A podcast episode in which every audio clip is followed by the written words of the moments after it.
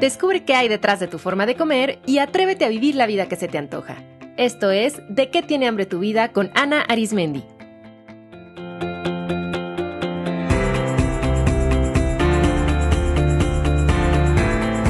Este es el episodio 272, Comer y Poder.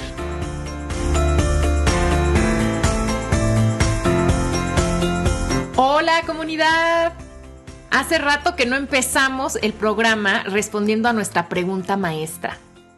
Así que les invito a que en este momento identifiquen de qué tiene hambre su vida. Reciban lo primero que haya venido a su mente, que quizás sea una palabra, quizás sea una imagen, un recuerdo, tal vez es una emoción o una sensación. Y analicen qué les dice del hambre que necesita ser satisfecha en este momento. Soy la psicóloga Narismendi, soy directora del Instituto de Psicología de la Alimentación y creadora de este espacio donde reflexionamos sobre todos los factores que influyen en nuestra forma de comer. Les invito a visitar la página del instituto que es www.psicoalimentación.com, donde pueden conocer a mi equipo de psicólogas y nutriólogas que les pueden acompañar en un proceso personal para transformar su relación con la comida y con el cuerpo. También en la página pueden conocer nuestros próximos talleres, grupos terapéuticos y formaciones profesionales.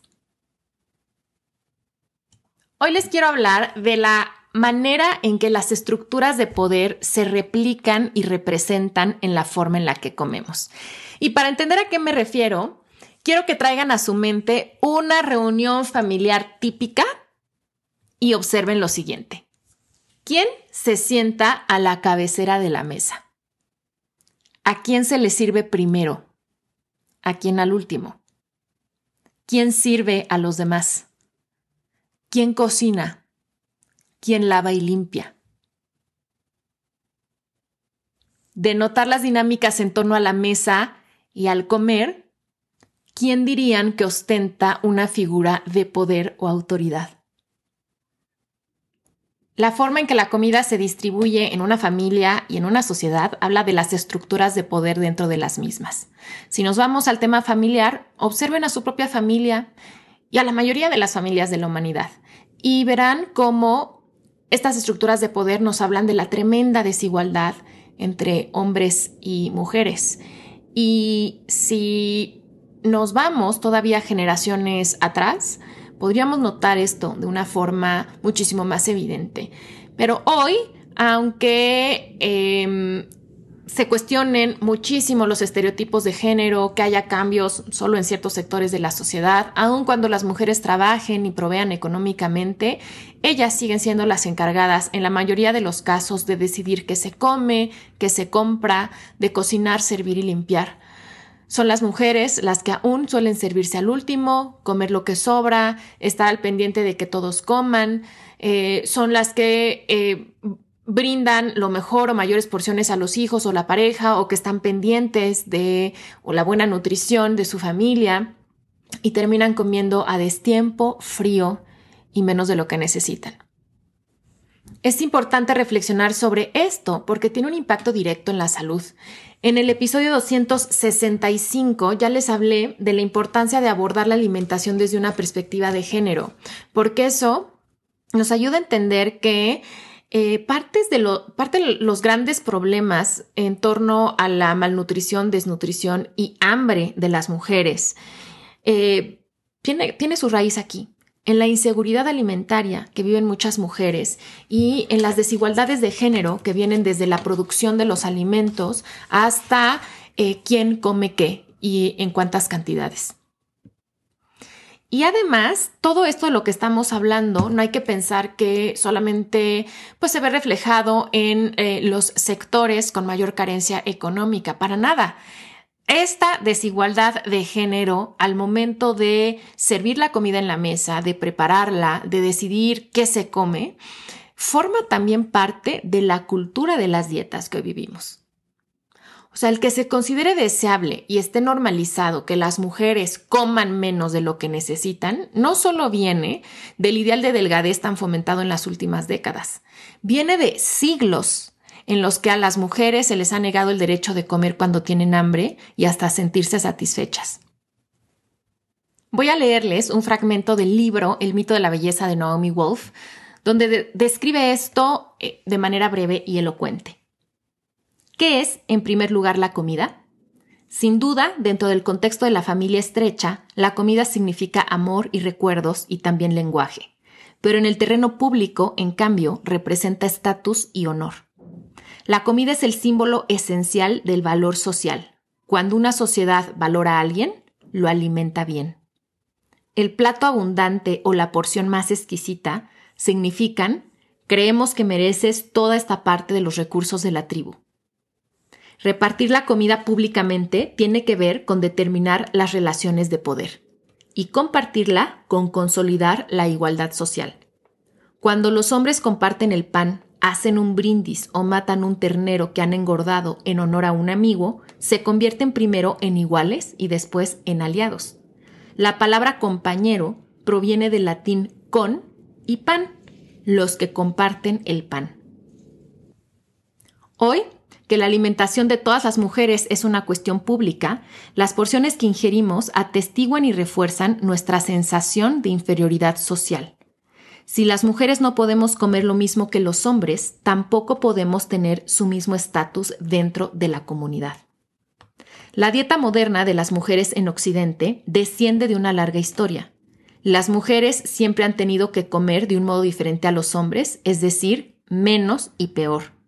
Como narra Sarah B. Pomeroy, experta en la antigüedad clásica, en la Roma helenística se destinaban a los chicos 16 medidas de cereal frente a las 12 medidas asignadas a las chicas. En la Francia medieval, según el historiador John Boswell, las mujeres recibían dos tercios del grano destinado a los hombres. A lo largo de la historia, cuando el alimento ha escaseado, las mujeres han recibido poco o nada. En Bangladesh y en Botswana mueren más niñas recién nacidas que niños y las chicas suelen estar desnutridas con mayor frecuencia porque les dan raciones más pequeñas.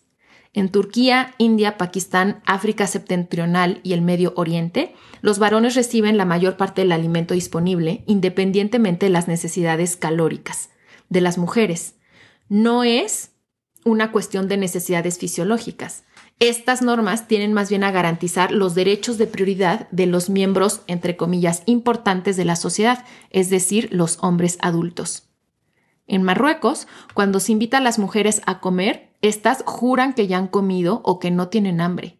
Las niñas pequeñas aprenden pronto a ofrecer su ración a los invitados, a rechazar la carne y a negar que tengan hambre. Hoy en día, dos tercios de las mujeres de Asia, la mitad de todas las mujeres de África y una sexta parte de las mujeres latinoamericanas tienen anemia debido a la falta de alimentos. En todas las culturas, los hombres reciben comida caliente, más proteínas y las primeras raciones, mientras que las mujeres comen los restos fríos y a menudo tienen que recurrir al engaño y a la astucia para poder comer lo suficiente. Y además, el alimento que reciben es siempre menos nutritivo. Este patrón no se limita al llamado, entre comillas, tercer mundo. La mayoría de las mujeres occidentales de la actualidad pueden recordar alguna versión del mismo en la mesa de sus madres o de sus abuelas.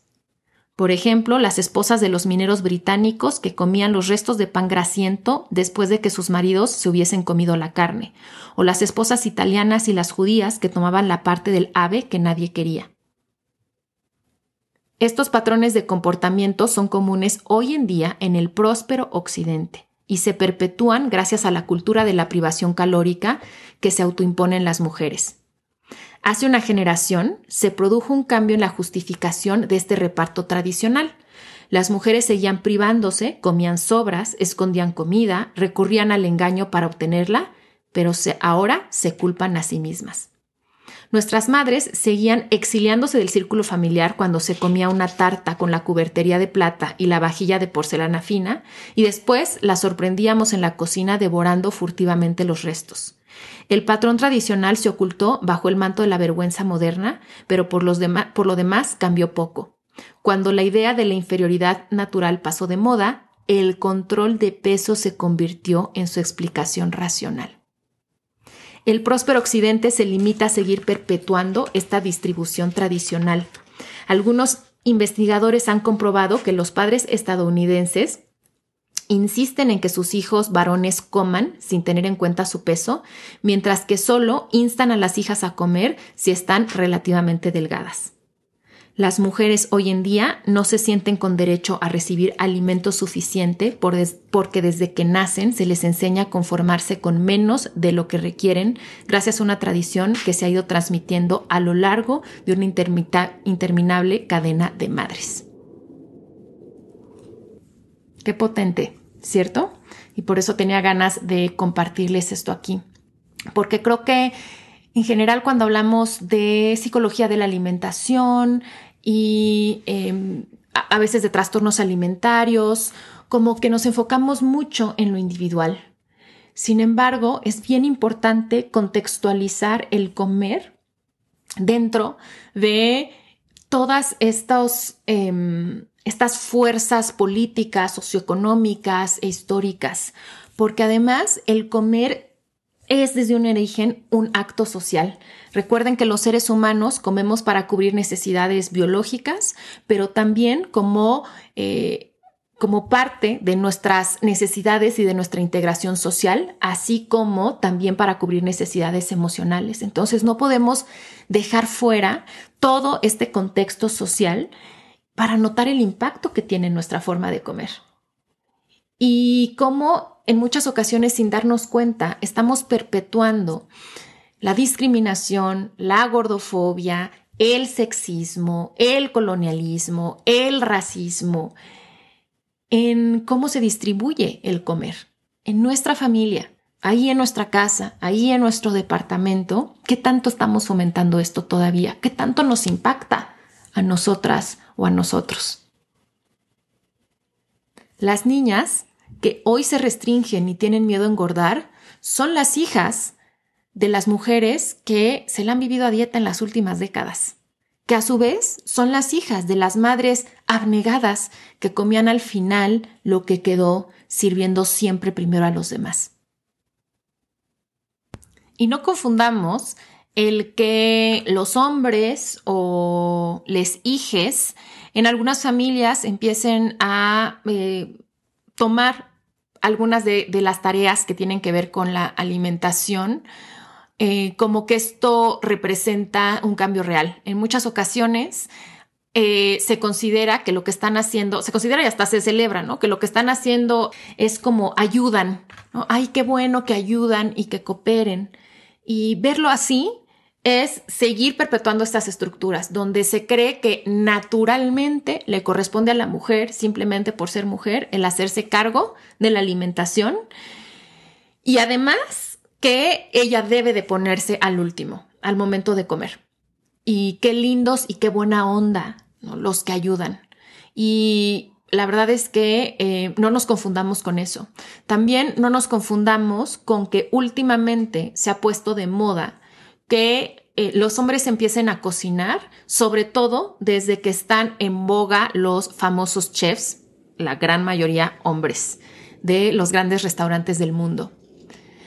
Eh, quiero leerles al respecto un fragmento de un libro que les recomiendo mucho, que se llama Comemos lo que somos, reflexiones sobre cuerpo, género y salud de Mabel García Arnaiz, em, que dice así.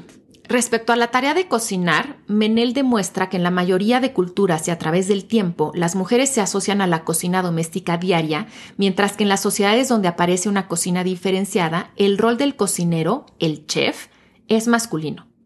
Del mismo modo, Goody argumenta que ya en tiempos de la hegemonía egipcia, los hombres utilizaban las recetas cotidianas practicadas diariamente por las mujeres en sus grupos domésticos para conformar la cocina cortesana, caracterizada por un reconocimiento social que nada tenía que ver con el, con el adscrito al trabajo alimenticio diario.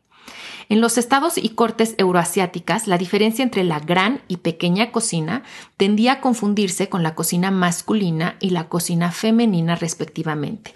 De este modo, mientras que en estos contextos los hombres son chefs, las mujeres son cocineras. En la actualidad, algunos de los célebres TV shows de cocina emitidos en todo el mundo refuerzan una idea de masculinidad hegemónica y unívoca construida sobre la base de tres elementos esenciales, poder, autoridad y posesión, que deben ser mostrados por los cocineros en el ejercicio de su actividad profesional. A su vez, las mujeres que quieren convertirse en chefs y que su cocina sea reconocida socialmente deben masculinizar su trabajo incorporando estos tres elementos. O sea, ¿qué dice que eh, la mayoría de los grandes chefs y de los grandes eh, restauranteros de hoy en día sean hombres? Y es interesante, es, esta apropiación de algo, de un terreno que eh, había sido de las mujeres y es como, me apropio de esto, te lo quito y ahora te oprimo que es lo mismo que ha pasado en el sector agrícola. O sea, tradicionalmente las mujeres han estado a cargo del campo y todavía hoy la mayoría de los productos agrícolas son producidos por mujeres. Sin embargo, cuando llegan estas empresas lideradas por hombres, entonces se adueñan de esa producción dejando fuera a las mujeres. O sea, no estoy diciendo que qué bueno que los hombres les fascine la gastronomía, qué maravilla que se quiera invertir en el sector agrícola, pero el problema es que en la mayoría de los casos las mujeres salen perdiendo. Por ejemplo, aquí en México se celebra mucho a ciertos chefs, hombres, que em, hacen cocina, como esta nueva cocina mexicana y fusión, y entonces eh, están haciendo un mole madre que lleva no sé cuántos años haciéndose y de pronto te ponen una comida súper tradicional de todas las abuelas como fideo seco, pero ahora lo deconstruyen. Y entonces o sea, la mayoría de los chefs, ¿no? Te dicen cosas como, no, yo me inspiré en cocinar en mi mamá, en mi abuela, en las mujeres de Oaxaca, en las regiones de Yucatán. Sí, pero esas mujeres, ¿no? Siguen que llevan años perpetuando platillos, que no es nada más el perpetuar el platillo en sí, sino todo lo que viene ahí, que es, que es cultura. Em, esas mujeres siguen ahí oprimidas. Esas mujeres en Oaxaca eh, cobran muy diferente su mole ancestral a en lo que lo cobra el chef del mejor restaurante de México. Entonces ahí estamos viendo cómo hay todavía esta estructura, ¿no? El, em, el hombre blanco que, que cuando toma algo como la cocina, no es buscando equidad de género, no es buscando el reconocer, el integrar, es buscando el apropiar. Obviamente estoy aquí generalizando, ya sé que pueden pensar, bueno, pero no, en mi caso, en mi pareja, sí, sí, sí, pero aquí esto hay que pensarlo en, em, cómo es en el caso de la mayoría. Porque esto repercute en esa gran brecha económica entre hombres y mujeres, en esa gran brecha todavía de salud que existe hoy y de salud nutricional entre hombres y mujeres. Y eso lo podemos ver en nuestra casa. No está tan lejos. No nos tenemos que ir a las comunidades eh, rurales o a las comunidades indígenas. En nuestras casas hoy todavía las mujeres están preocupadas por servirle primero a los hombres, los hombres se molestan si su comida no está lista y a tiempo, si está fría.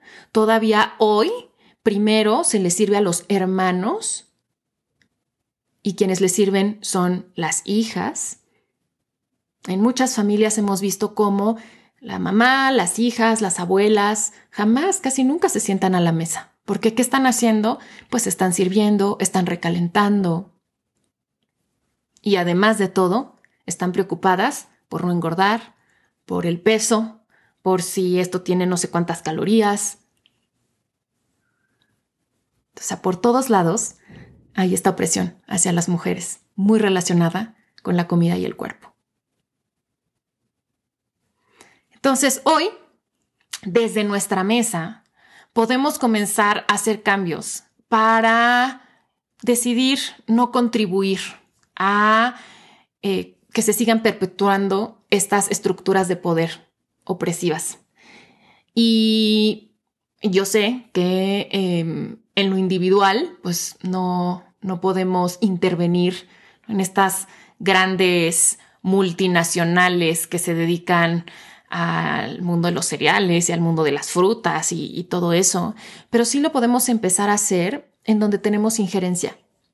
Entonces, estas son algunas ideas para las personas que viven, que vivimos en contextos de abundancia y de privilegio. Uno, cosas sencillas como repartir equitativamente las tareas en torno a la alimentación. Y las mujeres somos las primeras que tenemos que dejar de decir cosas como es que eh, quiero que me ayuden, quiero que cooperen. Es como, a ver, o sea, aquí todos comemos, aquí todos usamos platos y esto es una tarea de todos. No verlo como que es una ayuda, porque finalmente entonces, ¿quién sigue estando a cargo? La mujer, ¿no? Em, cosas como en casa cambiar las mesas rectangulares por circulares, Cuestionar todas estas ideas que no tienen ningún fundamento, como la de que es que los hombres necesitan comer más porque son los que salen a trabajar o simplemente porque son hombres y las mujeres tienen que comer menos simplemente porque son mujeres. Eh, no, vamos a permitir que cada quien coma de acuerdo a sus necesidades fisiológicas y a sus gustos. Cuando les hijes son ya personas adultas, pues hay que turnarse para cocinar, para servir, para limpiar. Em, si podemos elegir qué comer, creo que podríamos ser un poco más conscientes e investigar el origen de nuestros alimentos y tratar de comer local, tratar de apoyar a productores locales, específicamente si se puede a cooperativas de mujeres, eh, observar en qué podemos un poco contribuir también a que en toda la cadena de producción de alimentos pues em, haya, haya menos desigualdad.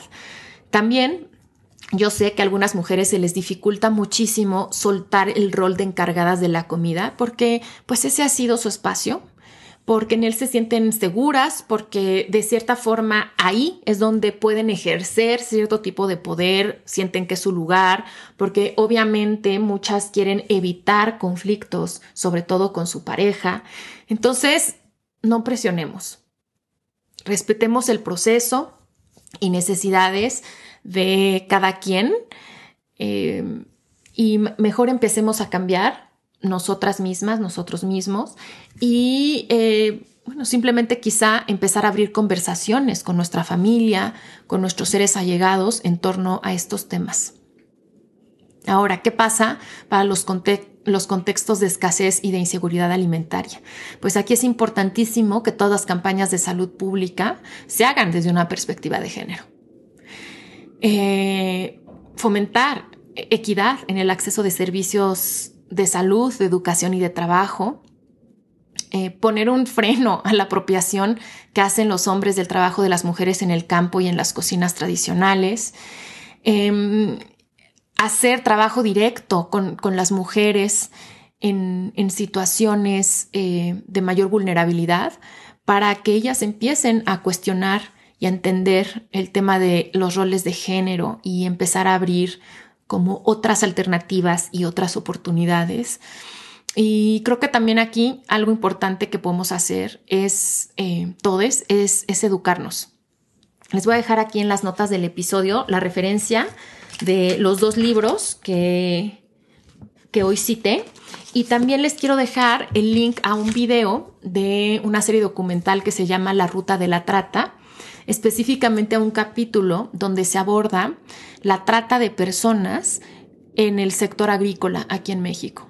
Y de verdad es dolorosísimo porque yo después de ver ese capítulo, les juro que ya no volví a ver los chiles y las cebollas y el jitomate igual, pues porque ahí eh, se, se habla ¿no? de cómo, o sea, no nada más es que hay una total injusticia hacia los trabajadores del campo, sino hay todo un sistema de trata de personas, donde además adivinen quiénes son las más vulnerables, pues las mujeres.